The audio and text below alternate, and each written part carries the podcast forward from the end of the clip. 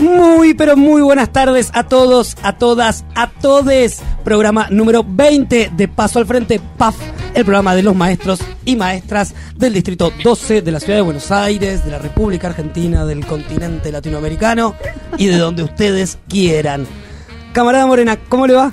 ¿Cómo estás, Javi? Bien, la extrañé un montón, se lo digo al Ay, aire para que todo el mundo Por lo sepa. favor, sí, te extrañamos. Sí, vi- no, vi- mentira, mentira, mentira. no extrañaron nada. Nos arreglamos muy bien. Pensaron que no volvía, ¿no? Te mandamos muchos saludos. Sí, las ¿o estuve no? escuchando al vivo.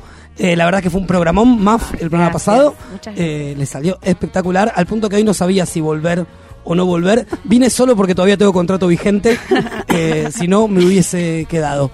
Compañera Mabel San Paolo, ¿cómo está usted? ¿Qué tal, Javier? Muy bien. A usted bien. también la extrañé, no, no Ay, piense muchas que no. ¿eh? Pero nos hemos cruzado mucho estos últimos Sí, días. efectivamente. Nos vimos ayer en Plaza Flores. Nos vimos. Nos vimos hoy, Hoy en La Portu. En La Portu, Portu. casi que estamos Sí, sí, conviviendo con acá con la compañera Mabel. En el espacio público. Bien, convivimos. y voy a saludar Ah, buena esa aclaración. Sí, sí, claro, en el espacio la público, duda. desde ya, desde ya. Ella no quiere quedar pegada. Hola, Nati. Quien les habla es nuestra compañera Natalia Pisaco y nuestra especialista en ESI. ¿Cómo le va? Bien, buenas tardes. Chocha, con esta temperatura. Es genial. ¿No es re linda? Llegó la primavera. Re. Estamos, en la previa. Sí, sí. Igual hay un glitter en el estudio que, que, que Y va porque yo vi que era MAF el programa pasado y dije, ya fue, yo voy con glitter. Sí, Me parecía sí. que era lo, lo que tenía que hacer. No quiero dejar de saludar, antes de que demos rienda suelta a este programón que tenemos el día de hoy, a nuestra productora estrella, la señorita Liliana Rocco, que está ahí tomando mate. Con y todo el merchandising. Todo el merchandising tiene. Toma Remera mate de, de puff, remera de presente. Además, junto a ella está nuestra licenciada, la señorita Noelia Lailo, haciendo el aguante como siempre. Y sentada en la, en la consola, la operadora del amor, señorita Natalia Bravo. Un gusto, también las extrañé a ustedes tres. Nadie me dijo, yo también te extrañé, pero no pasa nada. Puedo hacer el programa. Te queremos, te Igual. queremos, Javi. Te Gracias. extrañamos, Extrañamos un montón. poquito. Yo necesito que me lo reafirmen, no sé si se dieron cuenta. Y saludo Bueno. porque la veo también del otro lado de la pecera a la compañera Leda de Indeseables, que siempre viene tempranito a hacernos el aguante también, y que dentro de poco no la veremos porque les cuento una No intimidad. sé si hay que... ¿Lo ¿se puedo puede decir? contar? Sí, Ah, bueno, muy bien, tiene un viajecito. Está con una valija ahí abajo del brazo. La productora ya nos está apurando, me parece que va a ser el tinte de este programa. Dale, dale. Compañera, camarada Morena, Sí. si la gente quisiera comunicarse con nosotros, ¿cómo debe hacerlo? Lo han hecho en la semana en Facebook, Paso al Frente Todo Junto, Instagram, PAF-radio y al 1161849807. Perfecto, dicho esto, entonces podemos empezar con la entrega de boletines de esta semana que la va a comenzar la camarada. ¿Está preparada? Por supuesto. Quiero solidarizarme con todos los familiares, amigos y con todos los cuerpos docentes de la provincia del Chubut por el lamentable fallecimiento de las dos docentes en un trágico accidente vial. Nunca justificada, jamás obvia. Si se puede evitar, entonces no es un accidente. Hace tiempo que la educación argentina está de luto. Les maestres estamos de luto. Tenemos tristeza, tenemos bronca. Jorgelina Ruiz Díaz, María Cristina Aguilar, Chubut las extraña, la educación pública la llora. Queremos justicia, queremos acceder a todos los derechos como trabajadoras y trabajadores. Queremos acceder a la dignidad y felicidad que merecemos les docentes. Sistema educativo desfinanciado, funcionarios responsables. Esta nota insuficiente es para ustedes. ¡Ay, pero qué vergüenza, qué vergüenza! ¡Tiene insuficiente! Y esta vez me declaro en rebeldía y voy a dar otra insuficiente. El regular esta vez lo voy a dejar y voy a dar esta nota a otra noticia. Hubo cuatro femicidios este fin de semana. Las estadísticas son alarmantes. Mataron a 223 mujeres, por lo menos esa es, es la estadística. Hay un montón de femicidios, travesticidios. Las últimas cuatro víctimas tenían entre 15 y 42 años. Durante 2019, la provincia registró, de Buenos Aires, registró un montón de casos. Tenemos que nombrarlas. Eh, cada víctima es una historia que en los registros y observatorios de femicidios es parte de una estadística, pero en cada familia y barrio es un hueco de la ausencia que jamás podrán reponer. Basta de violencia machista, ni una piba menos. La nota insuficiente es para los femicidios. ¡Ay, pero qué vergüenza, qué vergüenza! ¡Tiene insuficiente!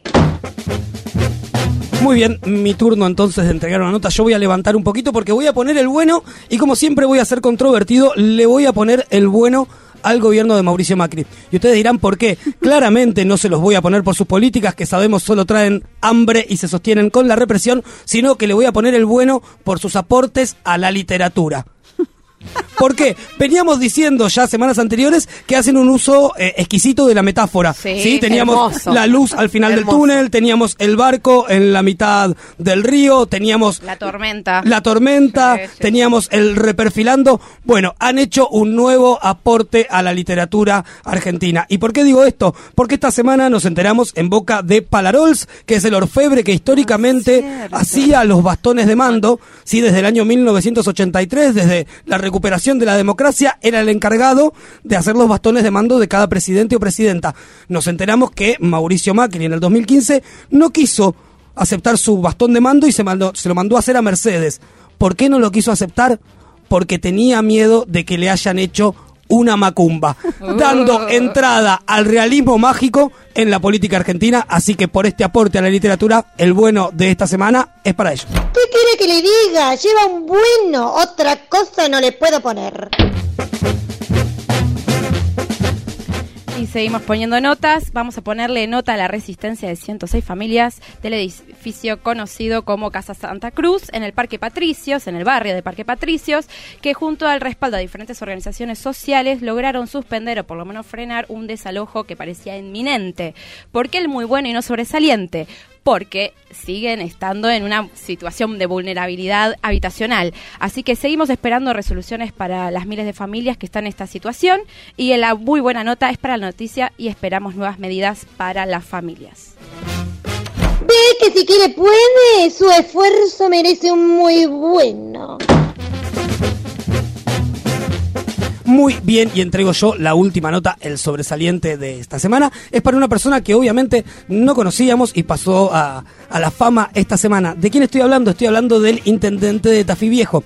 ¿Y por qué hablo de él? Porque Mauricio Macri estuvo en estos días en Tucumán e inauguró un jardín, al fin inauguran un jardín, supuestamente con la plata de la valija. Ahora, los millones que le pidieron al fondo, no, con eso. Y en el acto de inauguración del jardín, eh, tiró una chicana para el, gobern- para el intendente de Tafí Viejo diciendo que eh, tenía que habilitar él el jardín, que obviamente nosotros sabemos que eso es un proceso administrativo, pero tuvo el tupé de llamarlo remolón.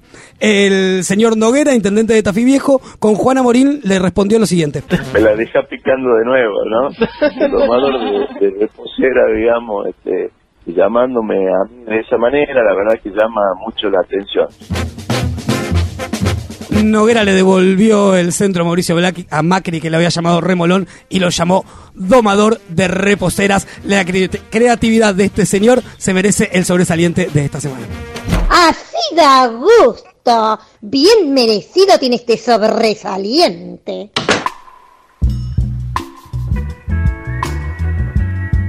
Muy bien, entregadas las notas de la semana, vamos a ir a una noticia que tuvo trascendencia, por suerte, en muchos de los medios y que tiene que ver con la Escuela de Portugal, escuela del distrito 18. 18, distrito hermano, a quienes no les permitieron, les sugirieron, les censuraron que no cantaran eh, una canción. Sí, estaban preparando un acto eh, y los pibes estaban Maestro. armando una canción para homenajear a sus maestres. Era una canción de Ciro y los persas, ¿verdad? Exacto. Que la escuchamos el viernes pasado. Porque hay un papá de la escuela que es bajista de Ciro y los persas. Claro, Y iba a participar. y, y sugirieron no, no cantarla. Bien, para hablar de todo eso y que nos cuente más precisamente qué sucedió, vamos a hablar con una de las mamás de la escuela. Ella es Romina Garuti. Romina, ¿nos estás escuchando? Hola, ¿cómo andan? Bien, un ¿Qué gusto tal? tenerte acá, Romy. ¿Cómo están? Bien, estábamos contando un poquito qué es lo que pasó en la escuela Portugal, pero seguramente vos nos puedas contar eh, mucho mejor y de primera mano qué fue exactamente lo que pasó ahí. Dale, les, les pongo un poco en, en contexto qué fue, qué fue lo que pasó. Sí. El jueves a la noche cae un mensaje que se había censurado una canción que habían estado preparando las chicas y los chicos este, para el Día del- de las Maestras. Bueno, y ahí empezamos como a averiguar qué había pasado, los chicos no sabían nada y fue como que empezó a correr entre el grupo de maestros, entre el grupo de padres, de madres.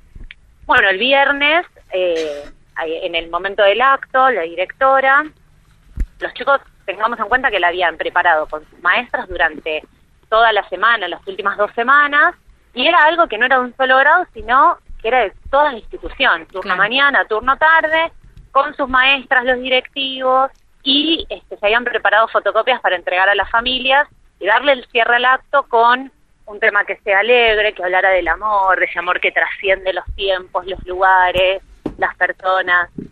Bueno, Paula, que es la directora, que eh, la verdad que habló muy bien, dio las razones por las cuales ese tema no se iba a cantar. Y ahí nos desayunamos todas, las familias, con esto de que había llegado este, una sugerencia de la supervisión que ese tema, por una cuestión, por una llamada, perdón, por una llamada anónima eh, al distrito, sugería no cantar porque en algún momento se había utilizado en una campaña política y debido a la gran sensibilidad social y política que se estaba viviendo en el país, sugerían desde la supervisión no cantarla.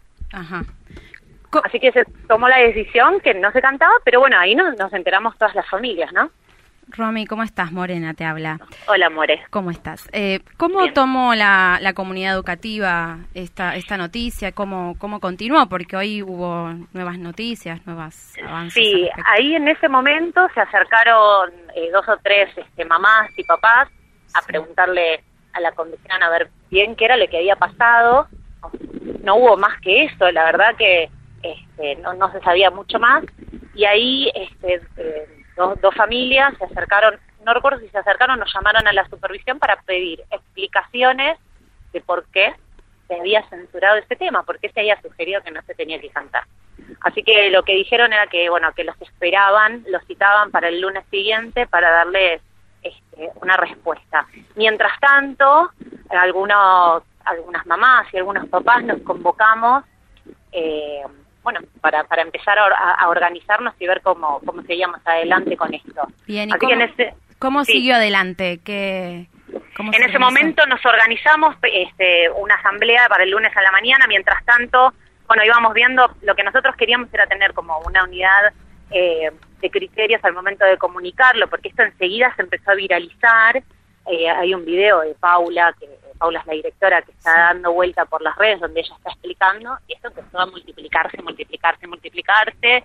Entonces empezaron de los medios, de Página 12, de Tiempo Argentino, este bueno, de Todos los medios barriales también. todos los medios barriales, empezó, bueno, este, y ahí nos organizamos a ver qué era lo que íbamos a hacer. Y lo que se decidió en la asamblea, previo a la asamblea y después, digamos, se confirmó en la asamblea del lunes a la mañana, antes de que entraran los chicos, porque lo hicimos en la esquina de la escuela, teníamos entre 50 y 70 familias, la verdad que era Un un montón. montón. Sí, porque aparte fue todo como de un día para el otro también, ¿no? Y esta cosa que tienen las redes que y, y- y estos medios del WhatsApp, ¿no? El, el grupo, bueno, hoy, ay, ¿a qué hora y cómo hacemos? Eh, se hizo, eh, se presentó por la Defensoría, se hizo un informe en la legislatura y después eh, en el Bueno. Ministerio. Romy, De- sí. sí. A ver si me dejas, More. Hola, Amabel te habla. Hola, Mabel. Para, para cerrar, eh, celebramos que haya la comunidad podido organizar esta respuesta creativa, maravillosa, a la que nos sumamos muchos vecinos y vecinas. Sí. Este, así que bueno, seguimos con atención eh, el desarrollo de, de esta situación y queremos que, bueno, la libertad de, expres- de expresión y la escuela pública van de la mano. Así que Sí. lo felicitamos y bueno, no- agregar una sola cosa más. Dale. Ese mismo ese mismo lunes después este, se acercaron algunas familias a la supervisión, estas que habían sido citadas, estaba el director del área eh, y algunos supervisores, estaba el supervisor escolar y la supervisora adjunta, pidieron disculpas por lo que había pasado y lo que nosotros como familias pedimos fue una acción reparadora. Esas disculpas también sean pedidas a los chicos y a las chicas de la escuela y que la canción se pueda cantar con sus maestras como siempre tendría que haber sido. Esperamos que así sea. ¿eh? Bueno. Te agradecemos muchísimo, Romina. Gracias a ustedes. No, por favor. Un beso, gracias. Igual. Pasaba entonces Romina Garuti, madre de la Escuela del Portugal. Varios de los que hacemos PAF estuvimos hoy presentes ahí, así que quédense hasta el final que vamos a estar escuchando como cierre la canción que cantaron los chicas, Cómo las chicas y las familias. Ahora vamos a escuchar el primer tema. Les cuento que la consigna de esta semana tuvo que ver con, como era un programa especial a Sarmiento, pensar en canciones que tengan que ver con personajes históricos. Canciones que los mencionen a alguna persona que no necesariamente tenía que ser argentina. Agradecemos la participación masiva que hubo de Sil, de Luciana, de Iván, de Carlos, de Hachi, de Nacho, de Alejandro, eh, no me quiero olvidar de nadie, de Dayana, de Karin, que mencionó un montón de canciones, de Gisela, y el primer tema que eligió hoy nuestra productora es la foto de Zapata de los cafés.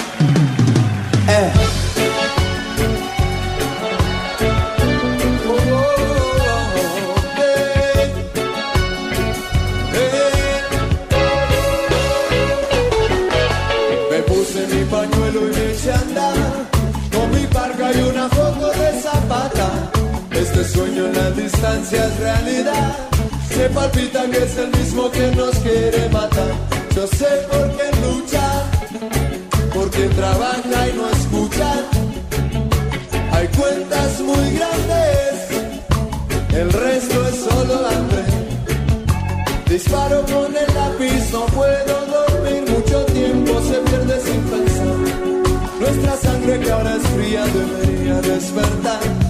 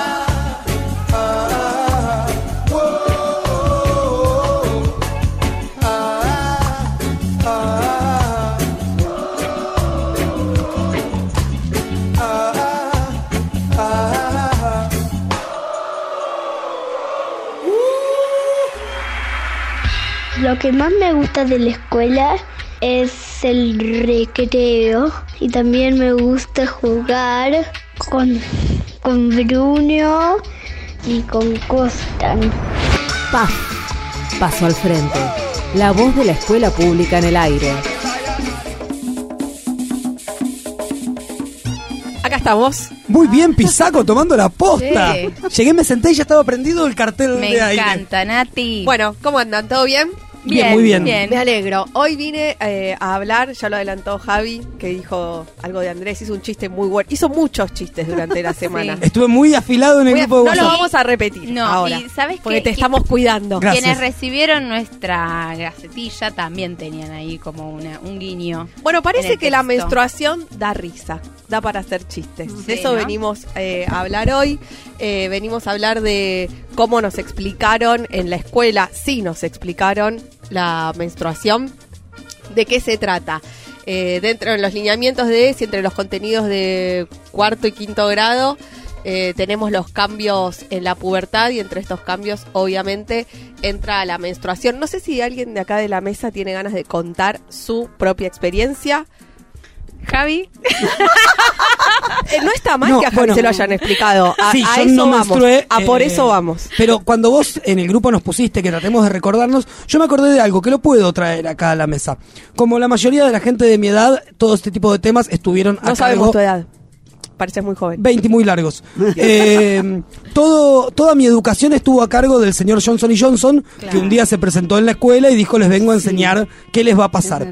¿Qué pasó? Primero tuvimos una charla todos juntos y después a los varones nos pidieron que nos retiráramos. Exactamente. ¿sí? Y lo que yo quería traer acá a la mesa es que eso de que los varones nos retiráramos generó como Una curiosidad una morbosa. curiosidad y como cierta erotización Claro, de la menstruación. De lo, de lo prohibido. ¿sí? Eh, digamos, había como un- unas ganas de saber, un deseo y como una vinculación de la menstruación con algo relativo al sexo, digamos que en esa edad es lo que te empieza a interesar. Te voy a contar algo que puso una de nuestras oyentes en Instagram, Pato. No sé si alguna vez supiste qué pasó cuando te fuiste de esa charla.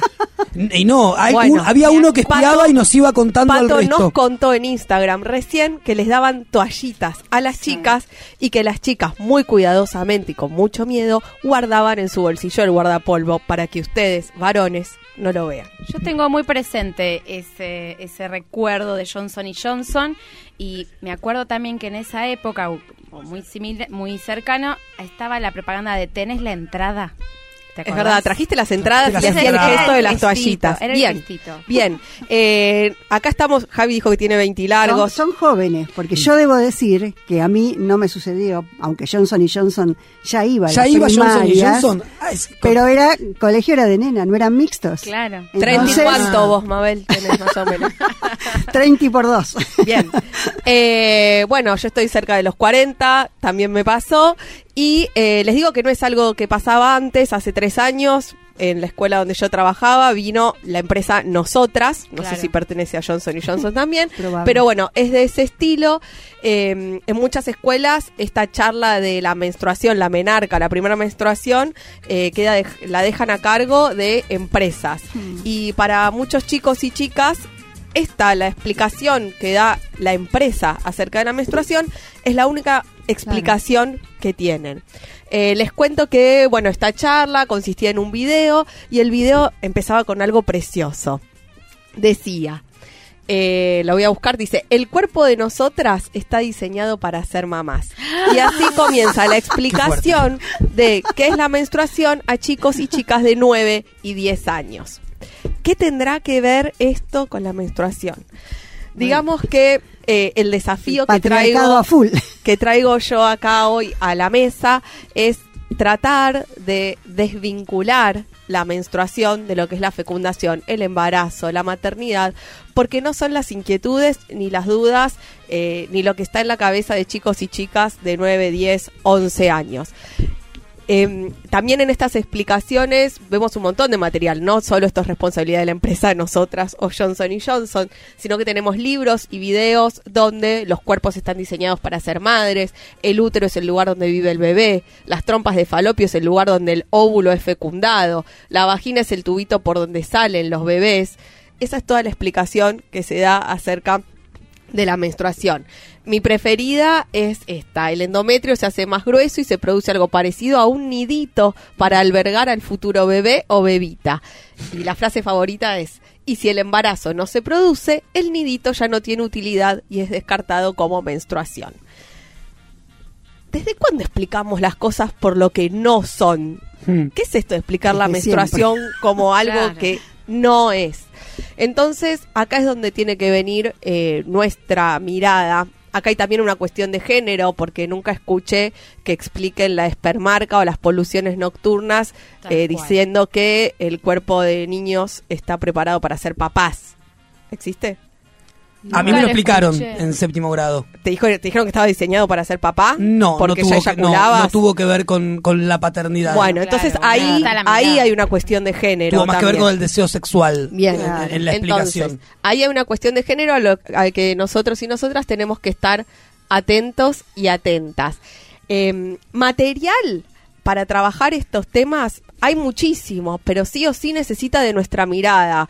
Eh, personalmente no encontré algo así cerradito que digas, toma, podés trabajar con esto, pero es como todos los materiales que usamos en la escuela, siempre necesitan de nuestra intervención y de nuestra mirada es mucho más positivo experiencias que se han hecho, por ejemplo, en la escuela, colegas, amigas mías, de hacer charlas con las dudas que tienen las chicas en ese momento, que es cómo me voy a poner una toallita, cómo esa toallita va a estar entre mi vulva y mi bombacha, qué otros tipos de productos de gestión menstrual existen, ¿sí? Hay chicas hoy, siglo XXI, hay chicas que cuando están menstruando no van a la escuela porque los productos de- comerciales de gestión menstrual son carísimos. Carísimos, Y ahí un tenemos una posibilidad, nosotras, de mostrar, bueno, existen eh, toallitas que son de tela también, existen la, eh, la copa menstrual, Digamos, esas son las dudas que tienen. ¿Cuánto va a durar? Si voy a tener olor, eh, si me voy a desangrar. No, y digamos. reconocer también los dolores o, o los, las sensaciones. Eh, cuando haces ese ejercicio te das cuenta cuando eh, podés hasta sentarte en el inodoro y dejar que, que algunos fluidos puedan, puedan salir. O sea, hay muchas formas de menstruar, o por lo menos es una conversación que algunas compañeras, con algunas compañeras tenemos. Es re interesante y yo soy... Bien. Me gustaría escucharte mucho más. Y la idea es tratar de generar estos espacios en el aula para eh, que se den eh, se dé este intercambio entre las chicas y los chicos también, ¿sí? Eh, solo el último minutito, porque Lili Rocco me está por matar. eh, quiero recomendar un libro, sí, que se llama Mamá Medino, que es de editorial Madre Selva.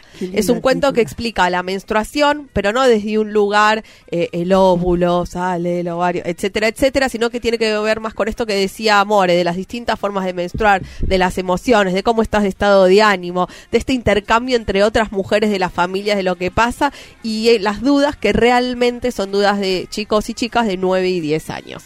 Esa es mi recomendación. Y que nos expliquen, Nati, también a los que nos percibimos como varones, de qué tiene que ver, porque yo hasta los 15 años pensé que la menstruación era celeste, porque todas las propagandas que vi en mi vida, la gente menstruaba de color celeste. Sí, y que los varones puedan compartir estos espacios también. Hay momentos en que los varones pueden compartir, otros momentos capaz es mejor generarlo entre las chicas, pero también le saca eh, eso de, mm, de erotismo, Sí, sí, sí. o De de, lo y de hacer chistes y de cuando ya sabes de qué se trata ya no es más gracioso hablar de menstruación. Así que después de hoy no te quiero escuchar hacer un chiste más de menstruación. Pará, no hice chiste sobre menstruación, hice el chiste de la regla nada más, de que Sarmiento Claro. estaba con la No, regla. otra, no, te voy a cuidar. De que había un vínculo. Si no quedó, escúchame. Igual me dieron risa. Bien. Bueno. ¿Qué dice Rocco? Dice que vayamos al tema. Eh, Ay, se internamente enoja cuando está- la nombro. trabajamos, vamos rompiendo esas estructuras, así que Sí, un buen estamos en ese camino. Exactamente. Eh, una último comentario. Está bueno, a mí me ha pasado como maestro varón tener alumnas que eventualmente eh, están menstruando y se genera ahí como una tensión y está bueno también desarticularla como varón, Claro. eh, como diciendo así, y pasa y está todo bien. Yo no menstruo, pero vos sí y no tiene nada de ni de secreto, ni de malo, ni de ni Da de para oculto. seguir mucho más. Algún Sí, otro día capaz podemos seguir con este Retomamos, tema me también. parece que Muy vale la pena. Bien, gracias especialista Enesis, su columna engalana este programa. Ahora vamos a escuchar de los Gardelitos América del Sur y luego de eso ya sentamos acá a Pablo Pinó para hablar de Domingo Faustino Sarmiento. Me imagino un tren recorriendo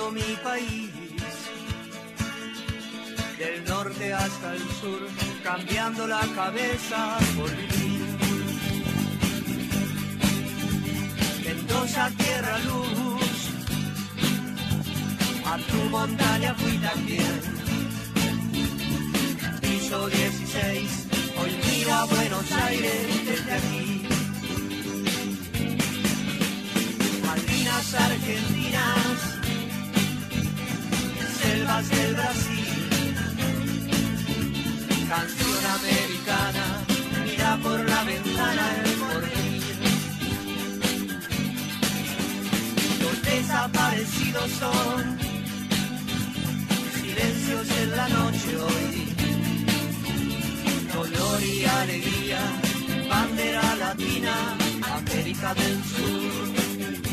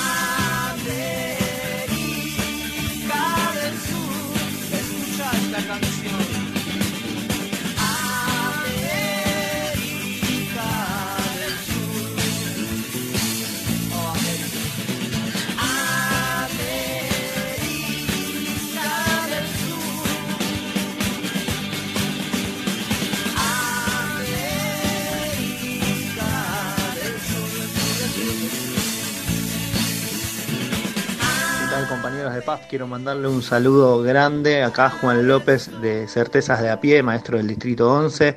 Quería decirles que estoy muy contento con la discusión que están dando hoy y por último decir que hoy en el Jorge Don nos juntamos a reclamar por un edificio nuevo ya, que el gobierno cumpla.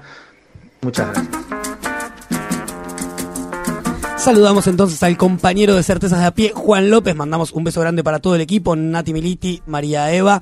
Aprovechamos también para saludar a los compañeros de la nueva radio que se inaugura, ¿no, More? Sí, en Pompeya. En Pompeya, es así. Están Voces armando desde el sur, una sí, radio. Directamente una radio. Porque a veces nos dicen a nosotros, bueno, felicitaciones por la radio. En realidad, este es un programa, pero ahí directamente cero Una arranca. radio, el programa amigo de ahí va a ser A Voz Docente, que el jueves que viene va a estar en el aire. Seguramente estaremos hablando con ellos para saludarles. More, si la iban, gente- iban a arrancar ayer, pero Exactamente, por la razón- jornada de luto eh, decidieron a correrlo hacia el jueves que viene. Muy bien. More, si alguien quiere mandarnos un mensaje, ¿qué tiene que hacer? Mira, lo estuvieron haciendo, de hecho vamos a hablar de eso en instantes. Escribieron en el Facebook, en paso al frente, al frente todo junto, en Instagram, paf-radio y estuvieron mandando audios al 1161849807.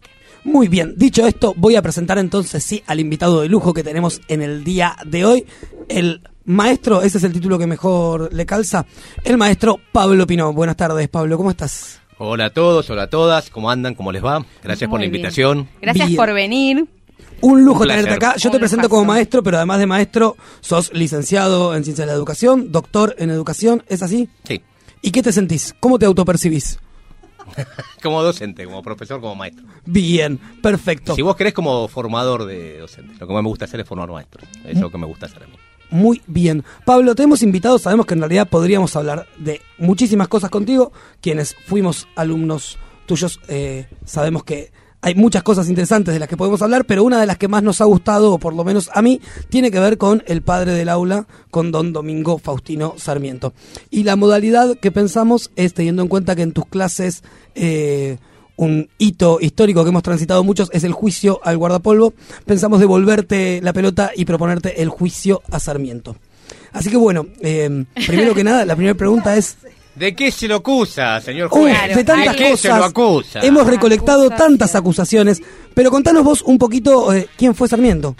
Bueno, Sarmiento fue demasi- muchas cosas. A ver, un- uno de los argentinos más notables, en sentido más conocidos, probablemente uno de los que en el siglo XIX eh, más salió del, del- lugar nacional, digamos, sal- salió para toda América Latina, fue reconocido en Europa en su forma, que transita la política muy cercamente, empieza a trabajar en política ya a los 20, 30 años y se participa hasta que se muere, cerca de los 80 años, en un momento en que el país cambió muchísimo, de hecho se formó el país y él tuvo que ver con eso, el mundo cambió mucho y trabajó, escribió y bueno, fue un tipo tremendamente productivo y sobre todo tremendamente po- polémico, ¿no? Eh, polisémico, dicen los que quieren decir un poquito Hmm. más educadamente, pero la cuestión es polémico y le- era polémico y se autopercibía como polémico, digo, le gustaba ser polémico y bueno, casi 150 años más tarde, seguimos en la misma polémica. Es una de las primeras figuras en nuestra historia que a lo mejor no tiene una familia eh, que lo anteceda, ¿no? Una familia de nombre. Él es en algún lado, sí, él es- tiene que ver, es como, es un, es el primero de su familia, de hecho se inventan, ¿no? Recuerdos de, cuando escribe recuerdos de, de provincia, se tiene que inventar su, su genealogía, ahí inventa todos los mitos de nos faltaba la escuela y demás, tiene que ver con, bueno, efectivamente, en esa época había que venir de alguna familia y él no venía, venía de una más de una provincia pobre, de San Juan, y bueno, se inventó su, se honraba de esto, ¿no? Se honraba de haber venido abajo, ¿no? Hay una, parte de su fascinación con Estados Unidos tiene que ver con esto, ¿no? Con él, él se decía ser un self-made man, ¿no? Mm. Y ese era el modelo que proponía, ¿no? Contra el modelo de castas de donde nacías morías, él proponía, bueno, es posible por los propios méritos ascender. Bien, ¿y cómo es esta infancia de Sarmiento allá en San Juan? Bueno, como dice él que fue él, vuelvo a esto, eh, Claro. tenemos que creer. Recuerdo de provincia es un invento, digo, no es una mentira, pero es, digamos, ya en la forma que si, si cambio de tema, pero nos pasa cualquier cosa. No es lo mismo un diario que, eh, no es lo mismo una memoria. Una memoria es alguien que recuerda, y recordar Mm. es siempre, acá en el Olimpo lo decimos, es un acto político, se hace del presente. Él, en un momento ya consagrado, decide inventar, contar su biografía. Lo cual no hay que decir que haya mentido, creo que se entiende. Y él quiere recuperar ciertas cuestiones. Él crea una infancia. Eh, si entramos por ese lado, lo que es interesante es ver tanto la biografía de Sarmiento. Sarmiento escribe dos biografías en su vida. Hmm. Eh, una es Recuerdos de Provincia, donde inventa la, la vida de un supuesto, la infancia, si quieren, de un niño correcto, adecuado, y Facundo, obviamente, ¿no? Las dos son eh, invenciones. Y ahí uno puede ver cómo se contraponen contra Sarmiento, que es el niño bueno y donde va a salir el alumno de la escuela, que iba a la escuela, sabía leer escribir, le gustaban los libros, lo llevaban de casa en casa a mostrar cómo leía. Tenés a Facundo, que no iba a la escuela, que se escapaba, que perseguía tigres y demás, ¿no? Pero supuestamente es una infancia digna, hay una cuestión de, con Sarmiento ya aparece en recuerdo de provincia la imagen del pobre digno, de una madre que, bueno, de co- cosas y demás, no, no aparecen la, la moralidad, la, Sarmiento inscribe ya la idea de fuerte, decimonónica, de la pobreza como un problema moral y no social, o sea, la pobreza es algo inevitable, el tema es serlo como corresponde, y supuestamente él por sus propios méritos asciende y llega a ser presidente de la nación. Bien, o sea que Recuerdo de Provincia es un libro de carácter netamente político. Como todos los libros y sobre todo como todos los libros, ¿no? Pero sí hay una cuestión, uno no puede leerlo simplemente como quien lee una novela, ¿no? Hay una intención claramente de inventarse una prosapia que no tenía, pero que en algún lado había que inventar un origen, ¿no? Bien, Pablo, ¿y a qué edad deja su provincia natal Sarmiento? Se va temprano, la verdad que no me acuerdo. Ya sobre los 20 años ya no estaba ahí, pero 20 años en 18, 1830 era ya un, un adulto grande, ya estaba grande. Y en realidad el primero de San Juan se va para Chile en el exilio, ¿no? Es muy interesante. Cuando él escribe el Facundo, él escribe Buenos Aires y nunca había venido a Buenos Aires. Eh, lo utiliza para describir la ciudad de Buenos Aires, el campo, lo que leía de los viajeros ingleses, o sea, hay mucha mediación. Eh, y se va para los 30, se va para Chile, ¿no? Digamos, llega a Buenos Aires mucho Cuando después. escribe en una piedra Onne Exactamente, en la, la- la anécdota famosa de la escapada a Chile, que hoy está y demás, que dicen que está mal en francés, que hay una cuestión donde es interesante, ¿no? Si uno va a ese siglo XIX, la fundación del país, uno de los orígenes es un- una escritura en piedra, en un francés mal escrito, puesto para que no lo, le- no lo entiendan, que lo tienen que leer, ¿no? Decía Hmm. Sarmiento, decía, bueno, yo lo escribí, total, los que me perseguían no iban a entender nada. Este, se funda ahí el país en esta idea, ¿no? En la escapada a Chile, exactamente. Bien, ¿y él vuelve después? Él vuelve después, mucho tiempo después, bueno, después se va a Chile, trabaja en Chile, ahí es cuando empieza su trabajo educativo, ahí escribe educación popular, educación común, ¿no? Y después va a venir a, eh, eh, trabaja en el periodismo, exactamente, en el Mercurio. Mercurio. Eh, después ya vuelve, está en el- él participa del ejército grande con, con, con Urquiza y bueno, ya empieza a actuar en la, política argentina, ¿no? Este, luego del rosismo, ¿no? Él es un exiliado en el rosismo, se vincula con los intelectuales, bien, mal, ¿no? Con Alberti tiene tremendas peleas, la verdad que las cartas quillotanas y demás son bien interesantes.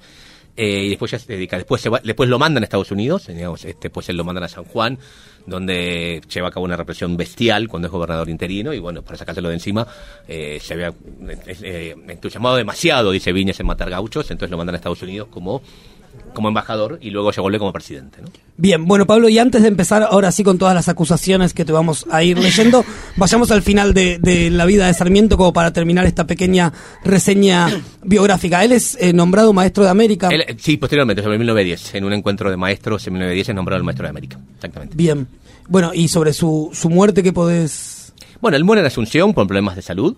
Eh, lo repatrian muy cerca, mañana, o sea, mañana se van a cumplir, el 21 de septiembre es el Día del Estudiante, no por la primavera, el 21 de septiembre es el, ese día, porque es el día que se repatrian los restos de Sarmiento. Eh, tal vez vengo a tirar abajo. Ah, no, la gente Mira, no lo sabe, pero o sea que se llevó el he Día del abajo, Maestro. eh, se llevó el Día del Maestro y el Día del Estudiante también puesto, pero el Día del Estudiante es porque el día que lo repatrian y es muy interesante, hay un trabajo para hacer todo el seguimiento, hay muchas fotos, sería interesante ver el trabajo de cuando baja el cuerpo por el río Paraná y los maestros salen a honrarlo, habría que hacer un buen trabajo de, de cómo fue la repatriación de los, los restos de Sarmiento. ¿En qué año fue, perdón? 1888, cuando él muere, muere el 11 de septiembre, ay, no, lo- lo- a los 10 días, enseguida lo traen. Y, y me- bueno, también el presidente muerto, había que hacer las Claro. honras, había que las honras fúnebres acá en el país, en Buenos Aires. Pero es por eso el Día del Estudiante, porque se recuerda el Día de la muerte. de Pablo, ¿y por qué en Paraguay? Porque justamente una de las Por cosas salud. acá que... Por salud. Pero ¿por qué él elige Paraguay? No sé por qué elige el mal salud, porque tiene muchos problemas de... Porque acá justamente también van a nombrar la guerra con el, con el Paraguay como uno de las... al Paraguay que el bar es el Paraguay arrasado ya por la por la guerra, ¿no? Eh, y tiene que ver con la cuestión de que él tenía grandes problemas respiratorios y pensaba el aire, supuestamente el aire paraguayo le iba a ayudar, decían los médicos entonces. ¿no? Bien, bueno, ¿qué te parece si te empiezo a leer algunos de los alegatos que estuvimos recolectando en nuestro Facebook? A ver. Lamento decirte que la mayoría de la gente, o por lo menos de nuestro público, sí. no bancan a, a Sarmiento. Es un juicio. Y, Es un juicio. Y la sensación que yo tengo, inclusive Pablo, y esto te lo quería comentar, es eh, les maestres jóvenes, ¿sí? En su mayoría no se reconocen eh, con sarmi- sarmientinos y lo ven como una figura nefasta a la que hay que derribar. Por ejemplo, Eduardo nos decía, lo detesto, apátrida, amante de todo lo extranjero, europeo y pro-yanqui. ¿Cómo venimos? Amante de todo lo extra... A ver, es un juicio... Entiendo lo que dice y podemos discutirlo. Es súper fácil decirlo en el 2019 cuando tenés patria, Europa y demás. Eh, había que decirlo en 1850 cuando había que inventar un país que no estaba existiendo, ¿no? Digamos. Eh, europeo, yanqui es discutible también. Sí, efectivamente él está haciendo lo que están haciendo la mayoría de todos los pensadores del siglo XIX, que es ir a ver qué está pasando en otras partes del mundo para ver qué nos sirve, qué traemos y demás, ¿no? Este, buscando modelos, que efectivamente él, sí, el, el gran problema de Sarmiento, lo que le podemos cuestionar a Sarmiento con mucha razón es la mirada tremendamente despectiva y tremenda que él tiene sobre lo que existía aquí previamente. Este, ahora, eh, hay una contradicción argentina. También, mm, junto a eso, probablemente se tiene una propuesta societal muy interesante y probablemente de las posibles en el momento de las mejores, ¿no? Este, eh, va a aparecer seguramente las críticas sobre el sujeto y los pueblos originarios. Exacto, Es esa verdad. es una de las, o sea, se repite en Pero los supuesto, comentarios y en, es- pero y en las acusaciones. Tengo que decirles que, es, un, es un hombre de 1850. Quiero que me den una, algún otro hombre político de 1850 que diga que eh, levante las huipalas, ¿no? Este, digamos, ese en algún lado es clima de época. No estoy justi- digamos, me parece que es, es un error. Hay que contextualizarlo eh, para ver esta cuestión, digamos, ¿quién proponía otra solución a- al problema del indio que no fuera el exterminio? Bueno, pero desde ese lugar, digamos, hay un texto muy muy común de Sarmiento que circula siempre, que es el no hay que ahorrar eh, sangre de gauchos y de indios dice- y demás. En simultáneo, eh, contemporáneo a él es Rosas, quien tenía, me parece, otro vínculo con los pueblos originarios, un vínculo eh, desde un lugar más de negociación, si se quiere, de reconocerlos como actores políticos. con otro modelo político, otro modelo económico, digo, y otro, otro momento de extensión en el mundo. Digo, este, lo que uno puede ver es que está pensándose, no hay, una, no hay un salto capitalista en juego, digamos, no es lo mismo la Argentina de rosas que por rosas con la incorporación del territorio. Eh, No estoy, eh, qu- quiero decir con esto, es un horror lo que Sarmiento, es una bestialidad ha llevado a cabo el genocidio pueblo originario. Eso está fuera de discusión. Lo que tenemos que entender es salir un poco de la idea de pareciera, ciertos argumentos parece que fue a propósito, fue intencional, es, eh, pareciera como Lex Luthor, no es un malo. Digo, es un sujeto político que está llevando a cabo un proyecto en un contexto concreto, con el cual yo tampoco coincido en sentido, pero no se puede ver como el malo y el bueno. Me parece que es una mirada eh, bastante poco sagaz para entenderlo en esa clave, ¿no? Una, expli- una explicación pero- complicada, digo. Claro. Y esta cuestión, la frase de Sarmiento del gaucho, es, es verdad, la ha dicho y demás. Este, yo personalmente decía que cuando fue el problema del campo en el 2016 habría que haberla puesto de nuevo en la calle, ¿no? Cuando el campo en la pelea por la hacienda había que decir en ese momento, cuando se juntaban el monumento de Sarmiento, haber puesto atrás de los que estaban en contra de la... ¿cómo- ¿El número de la resolución se me fuera? La 200, de- 125. La 125 haber puesto la sangre de gaucho solo sirve para... Y bueno, probablemente muchos muchos que están en contra han estado a favor. Digamos, es como toda frase en el hay que poner en un contexto para verla. Sarmiento tiene... La obra completa de Sarmiento en este momento son 50 tomos. Sarmiento empieza a escribir sobre 1840, termina escribiendo en 1888. Se están juntando 70 tomos más de textos por ahí perdidos. Tengo libros tengo libros pensados, tengo cartas, tengo locuciones en la prensa. Eh, Es el, es el Aleph de Borges, es el libro de arena. Yo le puedo decir a Sarmiento lo que quiera. Voy a encontrar seguro alguna frase con lo cual yo puedo hacer a Sarmiento lo que quiera. No es esa la idea, digamos, Mm. la búsqueda de... Eh, Sarmiento podría decir, probablemente me sacaron de contexto, ¿no? Eh, y bueno... eh, No estoy diciendo que Y fue diría bueno. la digamos. verdad. Y diría la verdad, digamos. El problema es que si queremos analizar las cosas, sacarlas de contexto no es lo que... Otra de las acusaciones que circulaban en, en el Facebook tiene que ver, que te decía antes, con la guerra del Paraguay. Como uno de los impulsores de la guerra del Paraguay, eh, esta guerra eh, Bestial. bestial y sobre la cual todavía creo yo el Estado debería hacer un, Mea culpa. un mea culpa. Un y poco más fuerte el que hizo hasta ahora, por lo menos. Al respecto Sí, de eso, sí, tiene que ver con el proyecto político, se sigue entendiendo en esa misma lógica. Eh, Mi pregunta es, ¿por qué no un Sarmiento enamorado del proyecto político paraguayo que en última instancia tenía que ver con la industrialización y con el progreso, que era un poco las ambiciones que él tenía para Argentina? Porque él no cree que es el proyecto, el, el modelo necesario. Él no va, él no va a ver eso en Paraguay. Eh, de hecho, bueno, primero él no declara la guerra, la continúa, ¿no? Hay una, hay una lógica donde cuando él llega a la presidencia ya está, ya la guerra está declarada por, por Mitre previamente y lo va a impulsar. Él la va a continuar y de hecho la va a terminar. Pero tiene que ver con el proyecto de pensar un, un país supuestamente moderno y como tenía que ser, digamos. Sarmiento desprecia enormemente todo lo americano previo, todo lo colonial que había previo. Lo que pasa es que, eh, y ahí cae todo en la misma bolsa, él, no, él realmente no cree que nada de lo que había previo podía servir. Había Hmm. que erradicarlo todo. Esto y de para civilización y o Barbarie, es... y cuando él dice barba- y cuando él, cuando él lista barbarie está diciendo eliminar a los pueblos originarios, lo cual está muy mal. Está, quiere decir eliminar al gaucho, lo cual está muy mal. Dice, eh, pero para, la, para Sarmiento la barbarie también era latifundio. Para Sarmiento la barbarie también era la sumisión de la mujer al hombre. Para Sarmiento la barbarie también era la falta de vacunación, que hoy es un tema que vuelve a discutirse, pero no importa. Digamos, este, me parece que... Ahí eh, un tema, por ahí lo acusan de machista y yo no tenía esa información. Misógino, machista, pedófilo, libertino. Dice que Eh, entre los no, la- la viáticos la aparecían hasta sí, orgías. No entiendo cuál es la crítica ahí, personalmente. No entiendo cuál, de- se lo acusa de qué, digamos. No entiendo por qué, es, por qué habría que juzgar ese, eso. Digamos, este, sean libertinos, no entiendo. Bueno, te, te no- tomo no el libertino, machista, misógino, pedófilo. Eh, machista, eh, A mi entender es mirar con la vara del siglo XXI. Bestialmente, Eh, al contrario, uno va a encontrar en Sarmiento enorme cantidad de, digamos, una buena cantidad. Mujeres, las primeras mujeres feministas de Argentina se acercan a Sarmiento, como Juana Manso. Digamos, Mm. este, en algún lado, si los primeros elementos, eh, la propia Mariquita Sánchez Thompson y demás, este, Sarmiento tiene algún texto ahí libertino interesante. Este, sus primeras, eh, sus primeras excitaciones sexuales fueron con Mariquita Sánchez Thompson, lo cuenta por, por algún texto él. Este, o sea, era un libertino, efectivamente. Insisto, qué problema hay. Eh, pedófilo, ese es San Martín, que se casó con una chica de 13 Bien. años, me parece que equivocaron de prócer. Eh, sí, claro que era machista, era un hombre del siglo XIX. Pablo, vos decís recién que para él eh, también el latifundio, digamos, era, era la barbarie. Era la causa profunda de la barbarie. Sin embargo, hay mucha gente que lo asocia a Sarmiento a Roca, a la conquista del desierto y a la distribución de esas tierras en pocas familias. Es un error histórico, digamos, Sarmiento se va a poner, Sarmiento va a querer hacer Chivilcoy, ¿no? La, la- la tierra más de Sarmiento es Chivilcoy, una tierra de mini- minifundios, ¿no? En algún lado, como un, pre- un preche Guevara del siglo XIX, él decía que ser uno, dos, tres mil Chivilcoys, ¿no? Él, quería que las cosas fueran como Chivilcoy, eh, modelo americano, eh, Boston, que tampoco es la solución, ¿eh? Digo, pero contra el latifundio, él se va de la Cámara de Diputados, senadores, gritando, este Congreso huele a bosta, ¿no? Cuando los propios latifundistas dictaban leyes para quedarse ellos mismos con la tierra. Eh, digamos, el latifundio es la causa, la causa más profunda de la barbarie para Sarmiento es el latifundio, ¿no? Bien.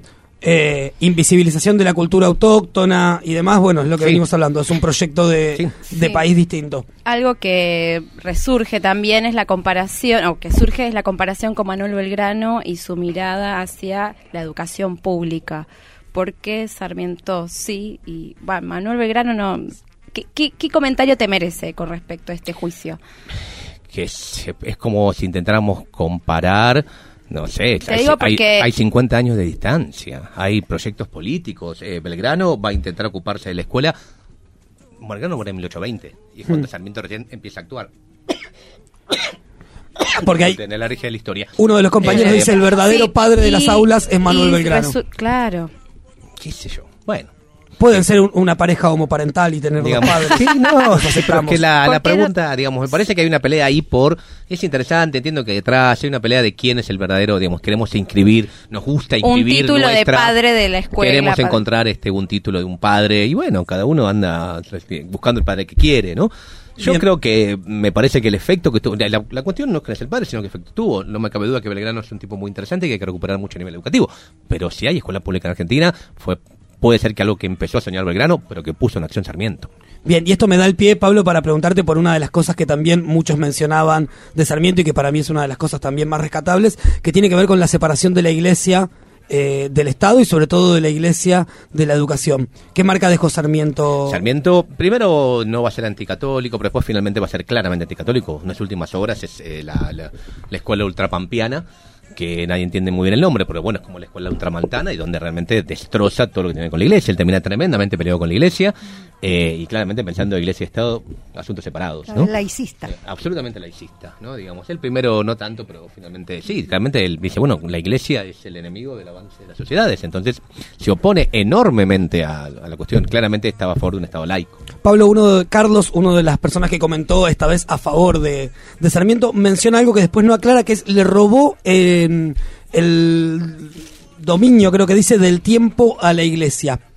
Eh, No se me puede hacer cargo de lo que dicen los demás. No, No, yo digo, creo que sí tiene- hay una cuestión de la pelea entre lo, el lo, lo estatal y lo, y lo religioso, lo privado y lo público. digo, hasta ese momento eh, la iglesia era la que manejaba eh, la hora oficial, digamos, y Sarmiento trae un astrónomo, ¿no es cierto? Bueno, trae la ciencia, exactamente. A Hol- eh, no es Holmer, el alemán que lo trae a Córdoba y demás. El tipo ah, va, pues, bueno, el avance de la ciencia, digamos. este Claramente hay una apuesta por el modelo Un cientificista. enamorado del progreso. Eh, absolutamente, y la logia cientificista, ¿no? Y, y a nivel educativo de, de la escuela, ¿no? Hmm. Sí, sí, claramente va a traer el tema de, la ciencia, un gran impulsor va a ser Sarmiento, ¿no? Bien, y en ese contexto, la iglesia eh, funcionaba como oposición a Sarmiento, sobre todo durante el gobierno de Sarmiento, a lo mejor. o Sí, durante los- sí, sí, sí, mucho tiempo después, obviamente. Sí, fueron, eran grandes enemigos. ¿no? Sarmiento con los curas se llevó siempre, siempre se llevó muy mal. Este, no, bueno, Sarmiento planteaba ideas como escuela laica, cementerios laicos, eh, registro civil laico, y la iglesia notaba que pedía, per- pe- pe- perdía poder, entonces obviamente se oponía, ¿no? Bien. Algo que no se dice, pero que yo de tus palabras deduzco, es como que era un propulsor del Estado. Absolutamente. Él creía que el Estado como el único garante, el único garante del bienestar general era el Estado. Era clarísimo que había que expandir un Estado, hacerlo fuerte. Eso, por ende, no, no, no quería decir que no hubiera prácticas represivas, que él llevó a cabo sin ningún tipo de miramiento, digamos, obviamente. Que además, insisto, lo que decías vos, es el siglo XIX, la sangre estaba todo lo, la- eh, todo hombre para ser hombre debía haber matado a alguien, digamos, era parte de la construcción de la virilidad. Eh, entonces, no podemos pensar con el siglo, con la mirada del siglo, eh, siglo XXI, eh, evaluar duramente con la mirada del siglo XXI a un hombre del siglo XIX, ¿no? ¿Es el primer peronista Sarmiento, Pablo? No, eh, eso no porque el peronismo vino después, ahí sí me pongo como historiador. Eh, este, no sé, no, no, no. bueno, no me dijiste que era un pre-Che Guevara, dije, bueno, lo- me subo a esta ola. Si vos querés, eh, bueno, está bien. Eh, no, sí, sí en la confianza del Estado, sí en la idea de la confianza de la escuela pública. Si uno mira, hay una vieja pregunta, Adriana Purós dice, nombrémosla a la maestra, que la, el sueño de Sarmiento lo, lo llevó a cabo Perón, digo. Sarmiento pensaba una escuela pública que llegara a todos en manos del Estado por formar un sujeto político. Esto en Argentina lo logra con el peronismo. Si fue el sueño o la pesadilla de Sarmiento, es una muy buena pregunta de parcial que yo a veces además hago a mis alumnos, ¿no? Tres argumentos para pensar por qué sería el sueño, porque si Sarmiento volviera en 1950 diría era lo que yo quería, o diría esto fue tremendo, ¿no? Bueno, esa es una buena pregunta, digamos, si fue el sueño o la eh, y si le damos una vuelta más y es más interesante, después de la pregunta del parcial, eh, plantear en qué en qué fue el sueño y en qué fue la pesadilla, ¿no? O sea, ver no no no no no, no verlo como o una cosa o la otra, sino bueno, en qué fue lo que sí el desarrollo del Estado benefactor que el peronismo lleva retoma a Sarmiento y en qué no. Eh, Sobre todo para pensar a futuro. Bien, Pablo, y para ir cerrando y a, a- a modo a lo mejor de, de alegato final, eh, para los maestres jóvenes, para los estudiantes y demás, ¿por qué es importante entonces hoy en el 2019 recuperar la figura de Sarmiento y dejar de demonizarlo como si fuese el malo de, de esta historia? Es que yo no sé si no hay que dejar de demonizarlo. El tema es que lo olvidemos, digamos. Eh, sí creo esto, ¿no? Hay una cuestión donde hay que pelear por la figura de Sarmiento. Sarmiento es nuestro. Digamos, y diremos cosas espantosas de él, pero lo vamos a decir nosotros.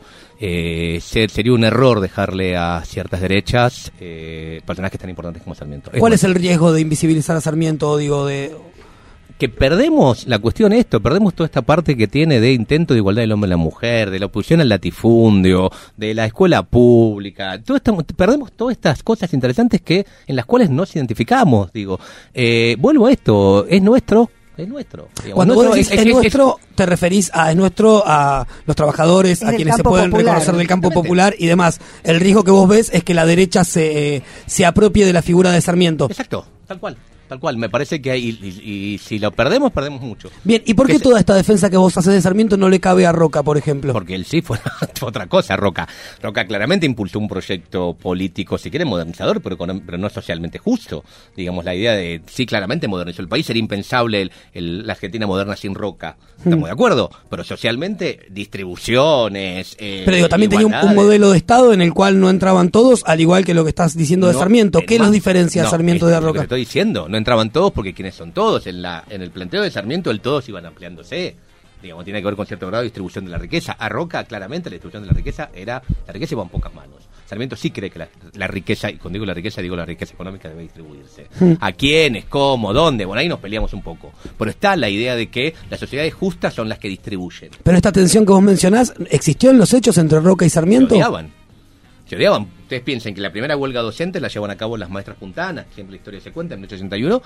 eh, en 81 y el que publica la carta, les publica la carta a las maestras, a las maestras es Sarmiento en el monitor de educación común. La primera huelga docente es amparada por Sarmiento. Claro, se la hacen a Roca y en su viveza política Sarmiento dice, ah, mira la que te hago, ¿no? Ahí hay una cuestión de, de- de- de pequeña política que hay que entender, pero Sarmiento apoya la primera huelga docente y, y- y no solo la, la apoya, la apoya públicamente, publica la carta de estas maestras en la revista que Roca ni sabía que dirigía, di- digamos, dependía de Roca, digamos, no lo veo a Roca apoyando a eh, huelgas docentes. Bien, Pablo, y entonces lo último que te pido ahora sí para cerrar, para todos aquellos y todas aquellas que quieren acercarse a Sarmiento desde otro lugar, ¿podés recomendar un itinerario de lecturas, digamos, o de aproximaciones?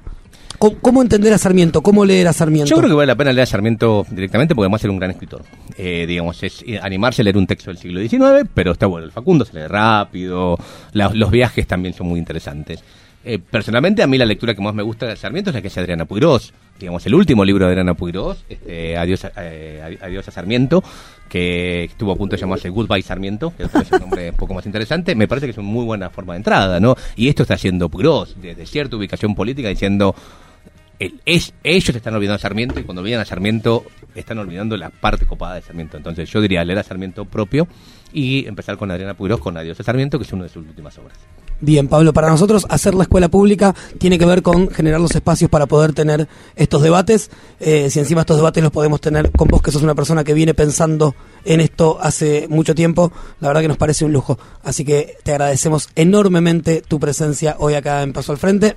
a mí las gracias de la invitación, la verdad, con gusto. venir Bien, a- llegan saludos de alumnos fantástico. tuyos, te saluda Mariano eh, y demás. Alum- ¿Dónde estás dando clases actualmente? Sigo dando clase en la escuela, no- en la escuela, no es un colegio normal número 2 Mariano Acosta, desde estoy hace muchísimos años.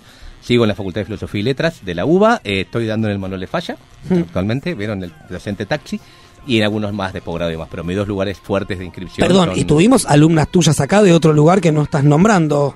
Ah, en Lori, obviamente, en el queridísimo, queridísimo. Pasa que este cuatrimestre no estoy dando clase. En el queridísimo profesorado del Dorita, ¿no? El Dorita Costa, exactamente. Bueno, Pablo, muchísimas gracias entonces por esta visita. Me quedé Sí, escuchando, la verdad, muy interesante. Yo era de las, o soy de, de las que son bastante contreras, pero fue, fue un placer escucharte y ir acercándome a otras Sí, facetas. hay que leer a Puigros. El libro del último Adriana de Puigros es muy interesante. Me gusta porque dice Contreras, que es lo que decían los gorilas, ¿no? Digamos. Ella sabrá por qué lo dice. Me, me quedo con esta con este paralelismo entre Sarmiento y Perón que parecía parecía como bastante tirado de los pelos y nos damos cuenta de que no es tan así. Bien, de, ¿qué decías, Mabe? Nos vamos Y a ir. Vamos con eh, una canción de cierre que tiene que ver con, con la nota que hicimos hoy a Romina. Gracias. Eh, porque en la Portugal eh, no dejaron cantar esta canción que vamos a compartir con los oyentes y con la cual nos despedimos hasta la semana próxima. Muy bien, será entonces hasta la semana que viene, camarada Morena. No, construyamos la escuela pública, viva la escuela pública hasta el viernes que viene.